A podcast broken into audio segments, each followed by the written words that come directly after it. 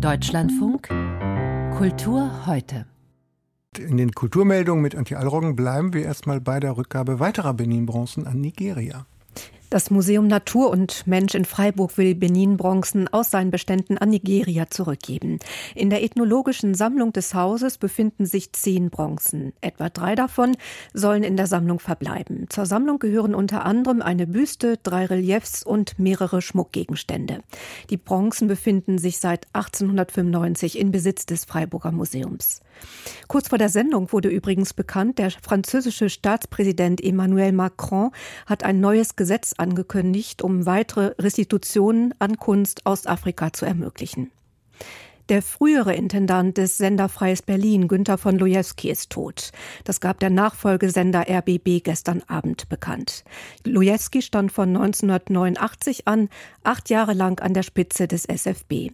Für ihn war der Beginn seiner Intendanz aus historischen Gründen seine prägendste Zeit. Er sagte dazu einmal, und äh, das wird einem Journalisten in meiner Generation vielleicht ein, zweimal präsentiert. Und der liebe Gott hat es gut mit mir gemeint. Ich war zu dem Zeitpunkt Intendant in Berlin und wir haben dazu die Bilder geliefert rund um die Welt. Und das ist doch etwas, was ich nicht wiederholen kann. Das war ja sozusagen ein historischer Augenblick, ein ganz großer in der Geschichte.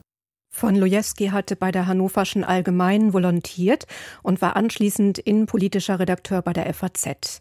Danach wechselte er zum ZDF, bis er in den 1970er Jahren die Leitung der Reportredaktion beim Bayerischen Rundfunk übernahm. Von Lojewski trug maßgeblich dazu bei, den ehemaligen Ostdeutschen Rundfunk Brandenburg mit dem Sender Freies Berlin zum heutigen RBB zu fusionieren. Von Lojewski wurde 87 Jahre alt. Im Kreml, da gab es heute hohen Besuch, Promi-Besuch. Der 70-jährige Schauspieler Steven Seagal war eigens nach Moskau gereist, um von seinem Freund Wladimir Putin den russischen Orden der Freundschaft verliehen zu bekommen.